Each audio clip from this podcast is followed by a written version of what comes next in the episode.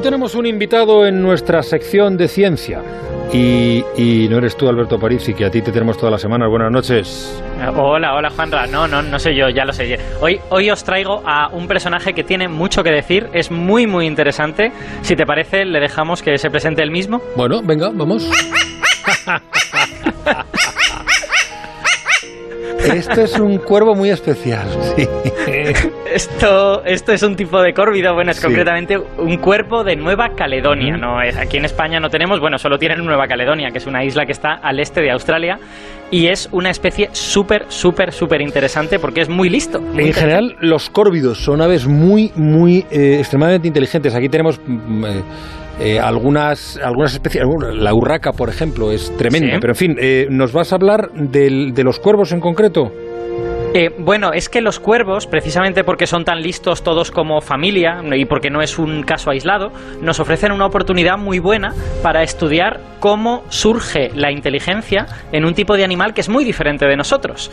De hecho, los córvidos tienen algunas habilidades que directamente solo vemos en los homínidos, es decir, solo vemos del chimpancé para arriba, pero su inteligencia claramente ha aparecido de una forma independiente a la nuestra, no tiene nada que ver su rama, su rama con la nuestra. De hecho, su rama y la nuestra se separaron hace 320 millones de años, muchísimo tiempo, ¿no?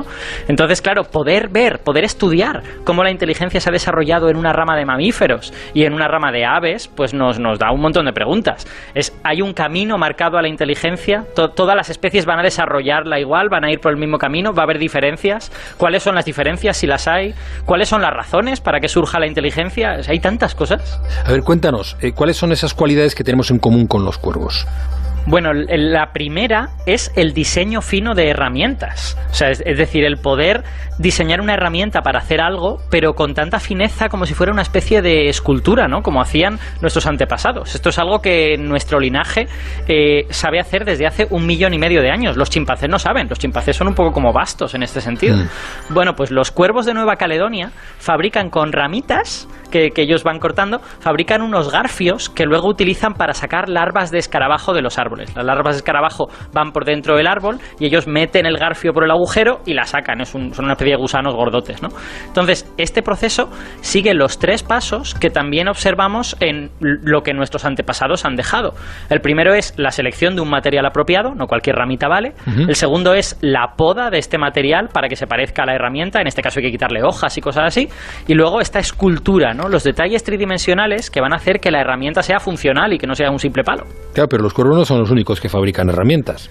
No, efectivamente, hay otros animales que también lo hacen. Bueno, todo el mundo ha oído hablar de los chimpancés, por ejemplo, pero hay también otras aves, los alimoches, hay algún, algún pájaro más pequeño también. Las urracas, pero... yo insisto en, la, en, las urracas, ¿eh? porque con las urracas que se pueden observar eh, mucho más cerca, porque son muy comunes, eh, mm. demuestran una enorme inteligencia y también, y también hay casos en los que se ha dado que, que, fa que fabrican herramientas.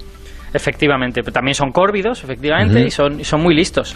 Pero lo que pasa es que este tercer paso, el de dar forma con mucha fineza a la herramienta, solo lo hemos visto en estos animales que en nuestros antepasados. Eso no quiere decir que no lo hagan otros animales, pero digamos es difícil demostrar -huh. este grado de fineza, ¿no?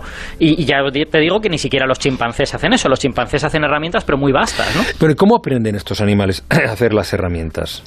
Eh, ¿Es bueno, instintivo pues, o no? Eh, claro, esa es una excelente pregunta, ¿no? Toda la historia del comportamiento animal está lleno de, bueno, esto lo harán porque lo tienen grabado desde el nacimiento, ¿no? Bueno, pues en estos cuervos está claro y muy claro que lo hacen igual que nosotros, que lo hacen viendo cómo lo hacen sus padres, porque resulta que los cuervos de Nueva Caledonia, igual que nosotros, tienen una infancia muy larga. Los, los padres pueden alimentar a los hijos hasta dos años, que en un ave de este tamaño es un tiempo bastante largo. Y de hecho, los jóvenes tardan seis meses en fabricar sus primeras herramientas y un año en hacerlas bien, en hacerlas al nivel uh -huh. de sus padres. Y aún así se quedan con sus padres otro año más, ¿no? Entonces, es habitual ver a un joven de Cuervo de Nueva Caledonia mirando mientras un adulto fabrica los ganchos y los usa. Y a menudo sucede incluso que los jóvenes le roban a sus padres los ganchos, ¿no? Y, y si fuese una especie, digamos, más eh, agresiva, pues a lo mejor los padres se enfadarían, se lo quitarían, pero no, los padres les dejan. Es como, es, Qué bueno. es, es como si los padres fueran conscientes de que esto es como parte de su educación, ¿no? A lo mejor esto es antropológico antropomórfico, pero, pero vamos, da la sensación de que es eso.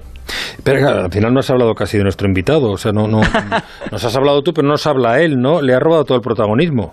Sí, sí, no, no, no puede ser, no puede ser. Voy a, voy a retractarme. Si es que, además, los cuervos de Nueva Caledonia son muy habladores, ¿no? De hecho, se ha observado que poblaciones distintas dentro de la isla tienen hablas diferentes. Es casi como si tuvieran dialectos. Y esto todavía está muy por estudiar y demostrar que son dialectos, pero bueno, me callo ya, hmm. ¿vale? Para que, para que nuestros oyentes vean sus capacidades vocales. Eh, aquí tienes uno de estos cuervos que escucha a alguien usar un serrucho y hace lo siguiente.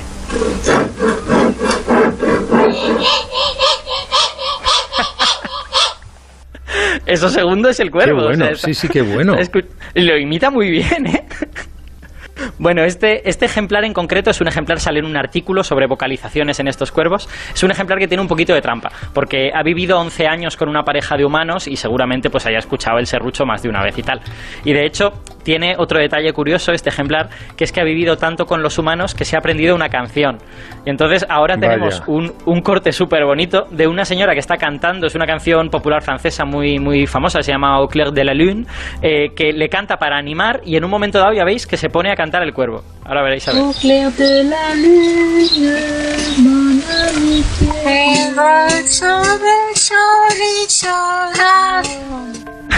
el, el último era el cuervo. Lo último era el cuervo. Es que los cuervos cantan muy bien y hablan muy bien y imitan muy bien nuestra voz.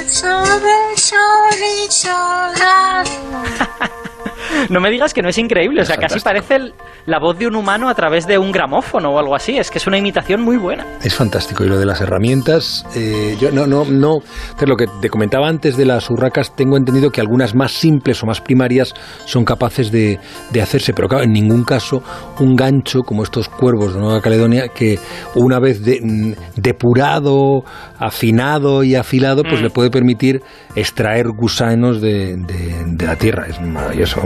Y, ya te digo yo que se, se, obtendrá más información de esto, se descubrirán otros córvidos que también hacen esto y el asunto de la transmisión cultural está muy por ver en estos cuervos, ¿no? Ver si cuervos de zonas distintas hacen los garfios de maneras distintas, porque se ha creado una tradición en ese sentido. Hay, hay todo un montón de cosas, de paralelismos con nuestra especie que se puede estudiar en, esta, en este tipo de especies y que me parece interesantísimo para ver cómo surge todo esto, ¿no? Muy bien, Aparici, pues muchísimas gracias. Seguimos todavía teniendo pendientes paseos por los bosques antiguos, o sea que en las próximas semanas vamos a ello. La semana que viene volvemos con los bosques del Mesozoico, si no pasa nada. Cuídate. Chao. Adiós, amigo.